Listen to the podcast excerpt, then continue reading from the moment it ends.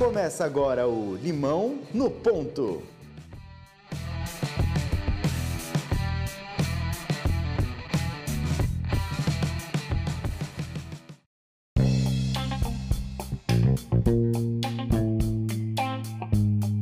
Sejam muito bem-vindos a mais um episódio do Limão no Ponto. Eu sou Danilo Cruz.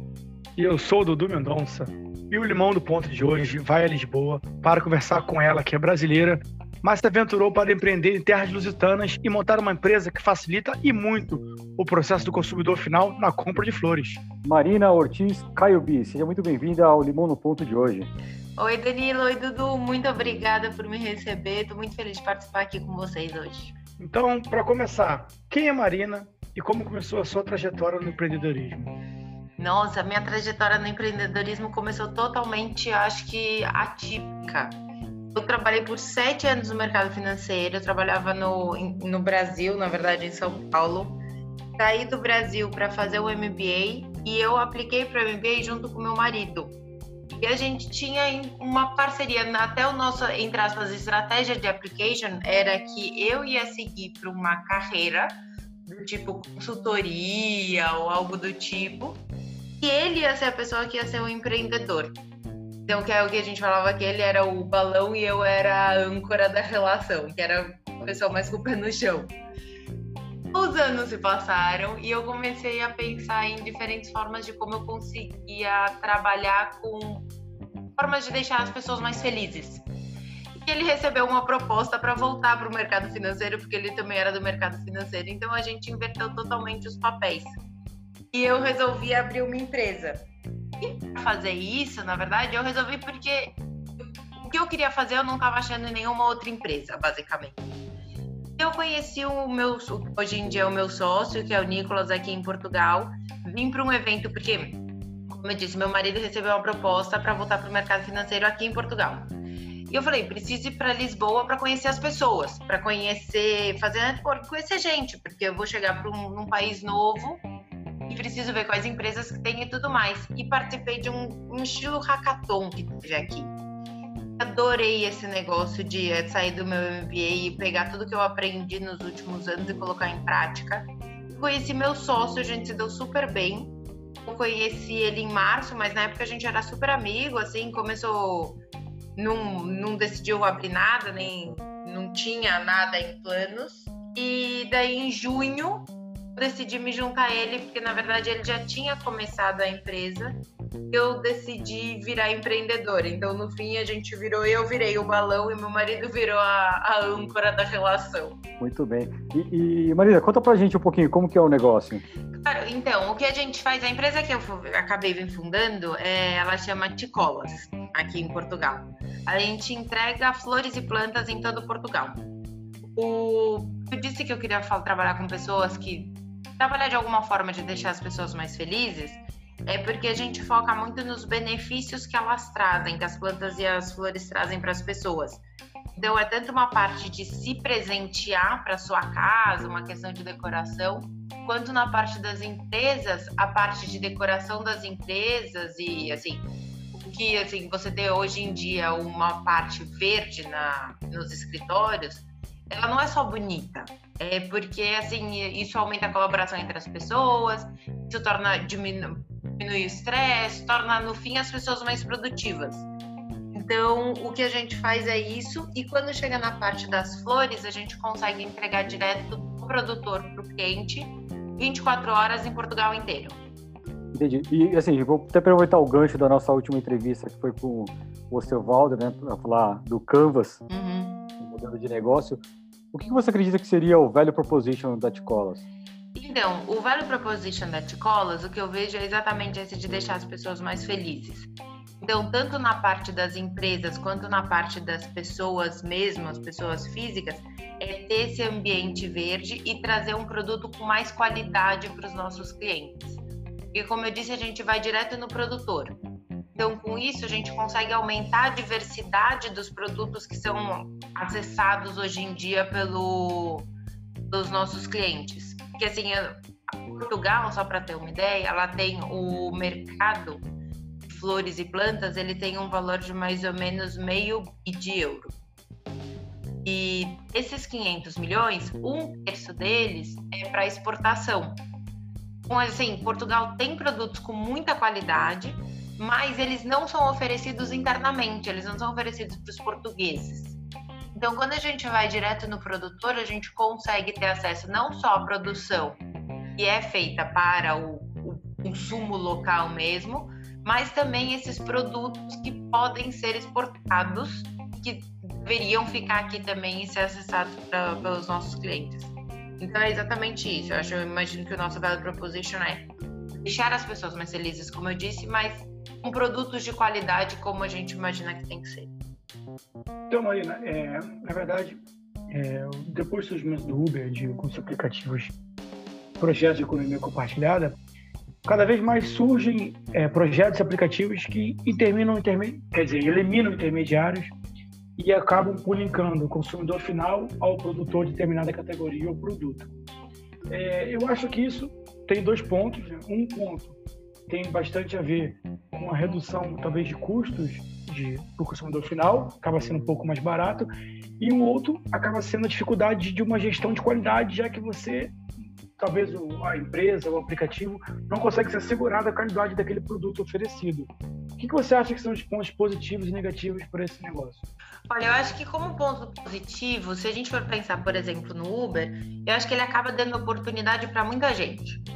Então ele consegue incluir muita gente no negócio e abrir muitas portas. Eu vejo, por exemplo, não que o meu caso seja Uber, mas é assim, por exemplo, eu sou uma pessoa que era uma pessoa totalmente do mercado financeiro, resolvi mudar completamente de vida e consegui, deu certo graças à minha história e graças a arranjar pessoas com quem eu conseguia trabalhar. Eu acho que quando você vê um modelo de negócio assim, que ele elimina a cadeia, ele traz esse problema para as pessoas que estão no meio, mas ele gera oportunidades para as pessoas que estão nas pontas da cadeia, que podem crescer. E eu acho que hoje em dia, eu vejo, por exemplo, no caso da Ticolas, a gente utiliza muito a, a tecnologia ao nosso favor também. Então, a gente elimina o, o meio, né, esses intermediários, vai direto no fornecedor. Além de conhecer, assim, pessoas muito interessantes e muito bacanas, a gente vê como que a gente consegue garantir a qualidade do nosso produto hoje em dia um jeito muito simples. Hoje em dia, a gente pede para o produtor tirar foto do que ele está fazendo, e manda para a gente e a gente aprova ou não aprova. Ainda é uma coisa assim, somos ainda muito pequenos, né? Mas o, eu acho que tem formas que você consegue utilizar também essa tecnologia para garantir a qualidade. E, o que você falou, a parte do custo, com certeza você acaba reduzindo né, nesses intermediários, mas só que daí abriu novo, abre oportunidade para outras coisas, outras pessoas, outros produtores, enfim, outras pessoas querem crescer também. Bacana. E, e no, no, seu caso, você consegue reverter até em alguns casos a questão de custo, mas em, ao invés de reduzir custo, você consegue entregar um produto de melhor qualidade, né? Isso, isso mesmo. Então, como eu disse, a gente já tem acesso a produtos que normalmente vão para exportação. Então, o nosso Exato, e não estão acessíveis aqui no, no mercado. Exatamente. Local. O nosso objetivo não é reduzir custo. O nosso objetivo é mostrar que existem produtos de muita qualidade. Porque, assim, o custo também eu acho muito relativo. Uhum. Quando a gente vê aqui, por exemplo, olhando o cenário português, é, as pessoas me perguntam quem são os meus competidores. Tem outras empresas que fazem isso? Sim, mas só que assim, alguns dos meus competidores são, por exemplo, os supermercados. A pessoa tá lá fazendo compra, ela passa, vê um buquê de rosa de 5 euros, vai lá, pega esse buquê e põe em casa porque vai ter um jantar. Quando ela vai comparar o preço, quanto que ela tá pagando no momento no buquê de rosa ou no meu, faz muita diferença o preço do meu buquê com um buquê de rosa. Por exemplo, o preço de um buquê meu médio é 37,50 mais ou menos. Então, assim, 5 para 37, você fala, nossa, parece um valor muito diferente. Mas o buquê de rosa que ela compra no supermercado vai durar 3 dias. O meu vai durar 10. O meu tem outras flores diferentes, então tem todo um trabalho por trás. Então, essa parte de reduzir custo, a gente não está focando nisso, a gente foca na qualidade do produto para que a pessoa consiga realmente aproveitar o fato de ter flores e plantas em casa. E não só ter um negócio, um buquezinho de flor para um jantar e já está, entendeu? É muito mais isso. Por isso que eu falo que eu acho que dá oportunidade para outras empresas e outros fornecedores aparecerem nesse novo modelo de negócio. Legal. E Marina, aproveitando a sua experiência aí, tanto Brasil e, e Portugal, assim como a gente aqui, eu e o Dudu, a gente fez esse processo também. Eu queria que você tentasse, assim, sei lá, explicar um pouquinho para a gente, do seu ponto de vista, é, quais as principais diferenças que você enxerga em relação, principalmente ao mercado, a esses cenários de startups, aceleradoras, os fundos, acessos. É, você enxerga que é muito diferente, é muito parecido? Como que você vê isso? Então, o que eu acho é que o mercado português é um mercado muito único. Uhum. Porque aqui, assim, a primeira pergunta que eu recebo dos investidores é assim: para onde você vai crescer? Porque o Portugal é um mercado muito pequeno quando a gente compara com o Brasil. Ele é do tamanho de São Paulo, então, assim, as empresas para nascem aqui para serem internacionais. Elas não nascem aqui para serem somente portuguesas. E eu acho que as pessoas estão fazendo negócio aqui, eles estão buscando negócios que sejam escaláveis. Nisso eu vejo até assim, acho que vocês até podem adicionar mais, mas vejo muito uma correlação com o Brasil, do tipo que as, pessoas, as empresas que eu vejo no Brasil, elas nascem para ser escaláveis também, mas em níveis nacionais. Quando a gente vem em Portugal, é internacional. Você já está na Europa, você tem um mundo aonde crescer. Então eu vejo isso dos, em relação aos dois países, mas ao mesmo tempo eu acho Portugal ainda tem muito que se desenvolver. Ele ainda está engatinhando em muitos aspectos, em muitas empresas. Eu vejo muita gente vindo para cá, muitos. Hum, enfim, gente do mundo inteiro. Tanto é que eu conheci uma vez uma pessoa aqui, ele me falou, ó, ele trabalhava numa incubadora, ele falou, tô aqui há dois anos, eu ainda não sei falar português, porque todo mundo aqui consegue me comunicar com eles em inglês. Então é um país muito internacional também, por mais que seja muito pequeno, é um país muito internacional. Mas assim, eu vejo muito investimento aqui. Vejo empresas é, vindo para Portugal porque ainda é muito barato vir para cá. Então, assim, quando eu vejo ingleses da Alemanha ou da Holanda vindo para Portugal, é um mercado de teste para expandir para o país deles ou até um mercado de teste para expandir para o Brasil, porque são, já é um país que fala a mesma língua que o Brasil, então, assim, expandir para o Brasil você não tem que mais expandir durante muito tempo internacionalmente.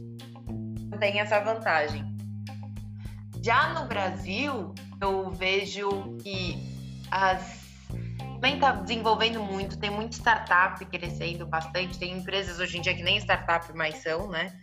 Tem, por exemplo, investimento, tem, por exemplo, agora a Microsoft acabou de lançar um fundo para investir em startups com foco no empreendedorismo feminino. O que eu acho assim incrível você ver eu como brasileira sendo uma empreendedora mulher, mesmo que não esteja no Brasil, vendo uma empresa tipo a Microsoft focando nisso, porque assim, alguma coisa tem e aí, né? Eu acho que tem muito que crescer ainda. Então, Marina, é, pegando um pouco gancho naquilo que você falou sobre o investimento da Europa, eu acho que primeiramente você tocou num ponto que é bem interessante mesmo, que é a gente não tem como comparar o Brasil com Portugal. Né? Acho que o Brasil é comparável quase à Europa como continente, porque o Brasil é um país continental mesmo.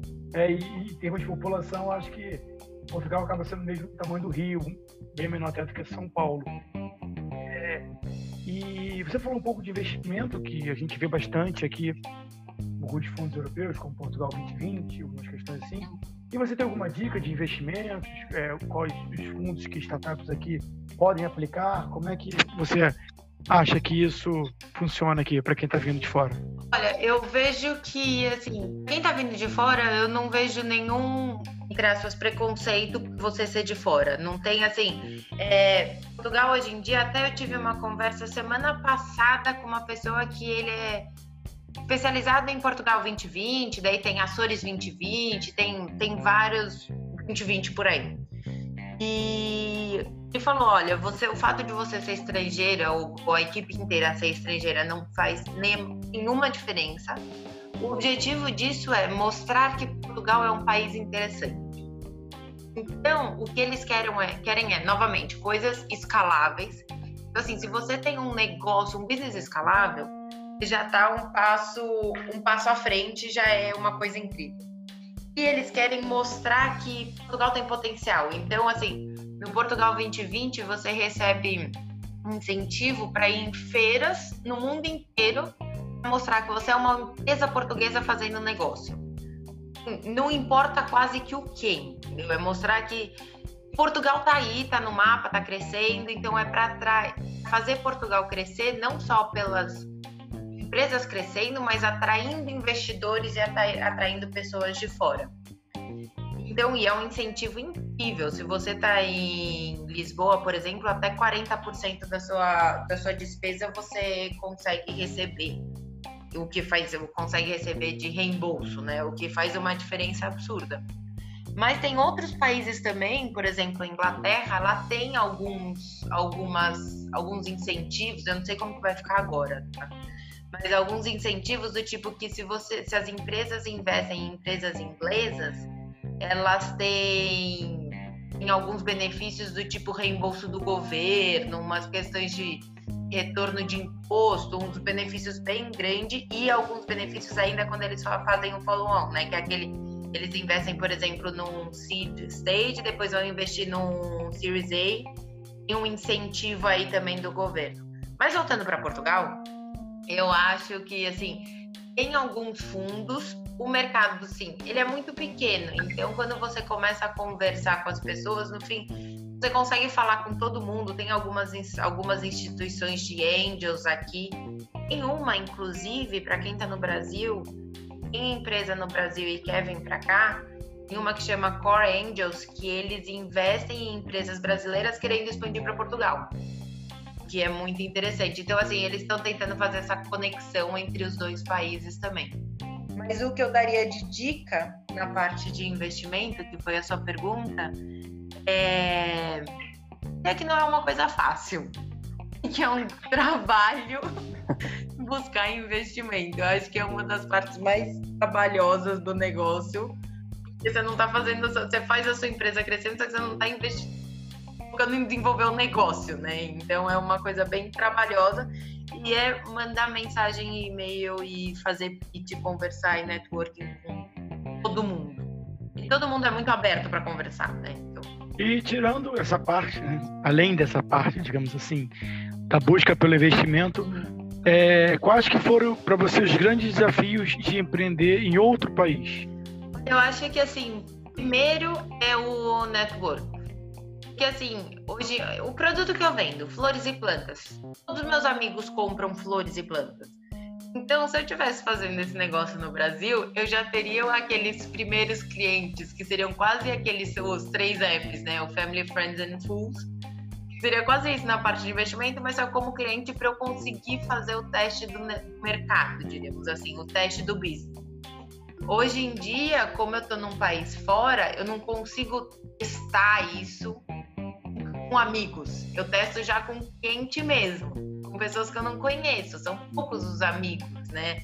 Esse network que você tem. Então, eu acho que esse começo é, é muito bom você estar tá num país que é o seu país ou que é um país que você está há muito tempo. Eu acho que sinto que faria diferença.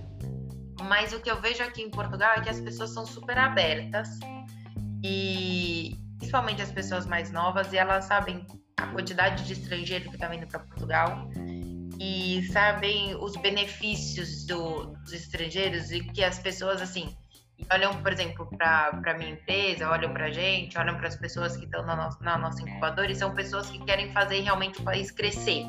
Não quer vir aqui tirar vantagem, quer fazer o país se desenvolver.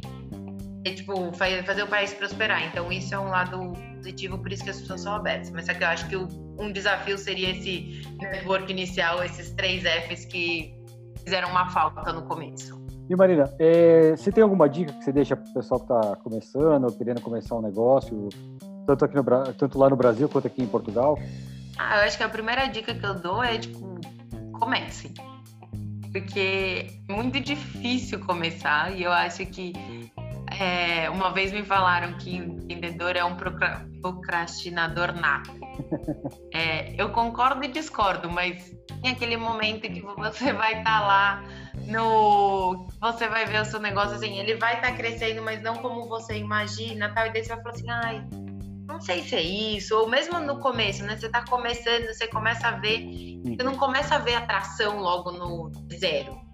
São raros as histórias que a gente escuta, que você vê essa tração no deserto. Então, assim, o fato de começar, dar o primeiro passo é muito importante. Então, acho que a, uma dica que eu daria é simplesmente comece, comece a pesquisar, comece a escrever, comece a colocar no papel, comece a perguntar para as pessoas, é, dar a cara a tapa e sair falando com todo mundo.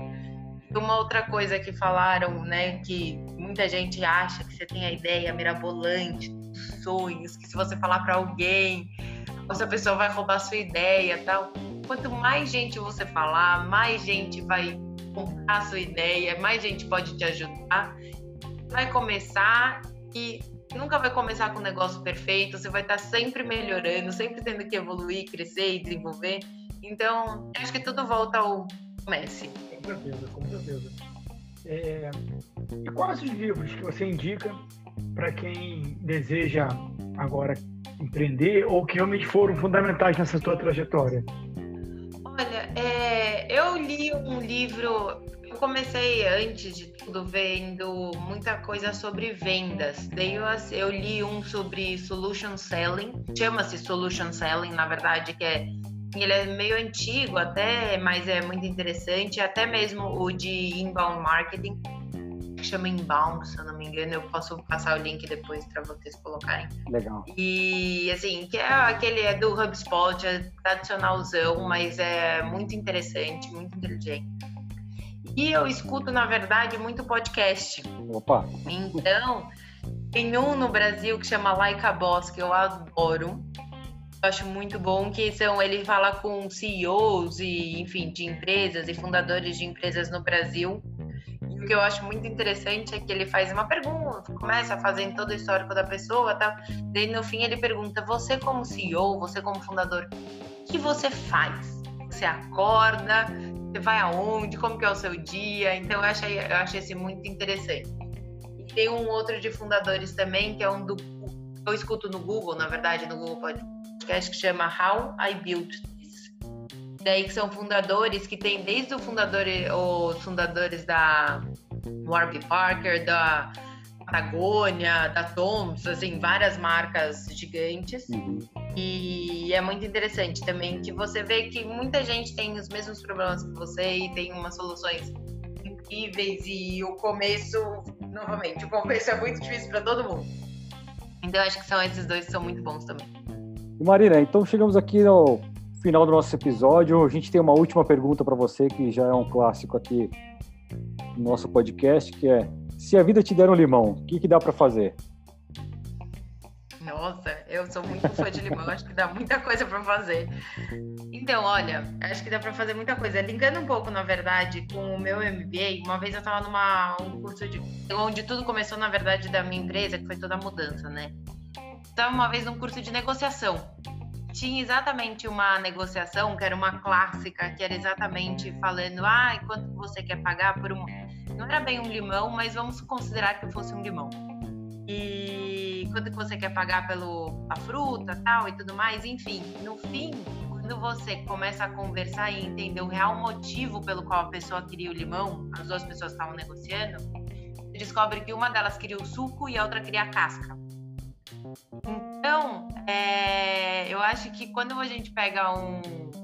Quando pega isso juntando para uma metáfora, uma metáfora, por exemplo, diríamos assim, tentando fazer um link, eu acho que a conversa acaba sendo muito importante para você entender o que, que as pessoas realmente querem fazer aquilo, ou por que, que realmente a vida está te dando um limão. E daí o, uma coisa vai muito ligada à minha empresa, era quando eu comecei a pensar que eu queria trabalhar com um jeito de deixar as pessoas mais felizes e tudo mais, e qualidade de vida, eu estava muito focada em esporte, na verdade. Eu acabei nem comentando isso mais para cima, mas eu estava muito focada em esporte. Então eu queria trabalhar com esporte, para as pessoas praticarem esportes e tudo mais. Daí uma vez eu estava conversando com uma menina, ela me falou assim: Mas para mim, qualidade de vida não é esporte. Para mim, qualidade de vida é muito, tem muitos outros fatores. E, na verdade, o esporte é uma coisa que eu acho muito chato, não pratico e tudo mais. Mesmo assim, eu tenho qualidade de vida. E quando surgiu essa história do partículas e eu tava conversando com meu sócio e tudo mais, eu pensei, nossa, mas só que vender flores e plantas. Eu fui estudar todos os benefícios dela vi que realmente traz qualidade de vida e tem uma coisa muito mais do que somente as flores e plantas. Então, o que eu diria é que se a vida te der um limão, na verdade, começa a conversar com as pessoas, veja se realmente faz sentido, qual que é a real intenção sua, a real intenção do seu sócio ou das pessoas com quem você está falando, porque eu acho que muita coisa pode sair de um limão. Marina, muito obrigado pelo seu tempo, disponibilidade aqui de falar um pouco da Tícola, explicar para gente a sua trajetória, que é uma bela trajetória aqui em Portugal. Desejo todo sucesso do mundo, você tenha realmente muito sucesso nos seus negócios. Muito obrigada. Consiga realmente é, criar e atração que você deseja na Tícolas. E agora o canal está aberto para você. Caso queira fazer considerações finais, falar como as pessoas te acham, como podem comprar, principalmente. O limão é seu, fica à vontade para isso. Perfeito, muito obrigada. Queria agradecer muito também, adorei participar aqui. Pode comprar no nosso site, ticolas.com, no nosso Insta, que é o ticolas.pt. E eu também estou totalmente aberta se alguém quiser conversar, saber ideias sobre Portugal, tiver vontade de vir para cá, não sabe como. É, eu tô aqui em Lisboa, se quiser tomar um café, enfim, estou totalmente aberta para conversar e conhecer novas pessoas também para poder ajudar o máximo que eu conseguir todo mundo que quiser. Mas Lisboa é muito grande, muitas pessoas vão te achar em Lisboa aí. Ah, sim, então, não, no site, a, a, nossa empresa é tão grande que no meu, no meu site, no itcalls.com, o meu telefone, o meu e-mail, então assim, sou uma pessoa totalmente acessível. Pode me buscar de qualquer forma. Por enquanto não tem loja, mas quem sabe? Por enquanto.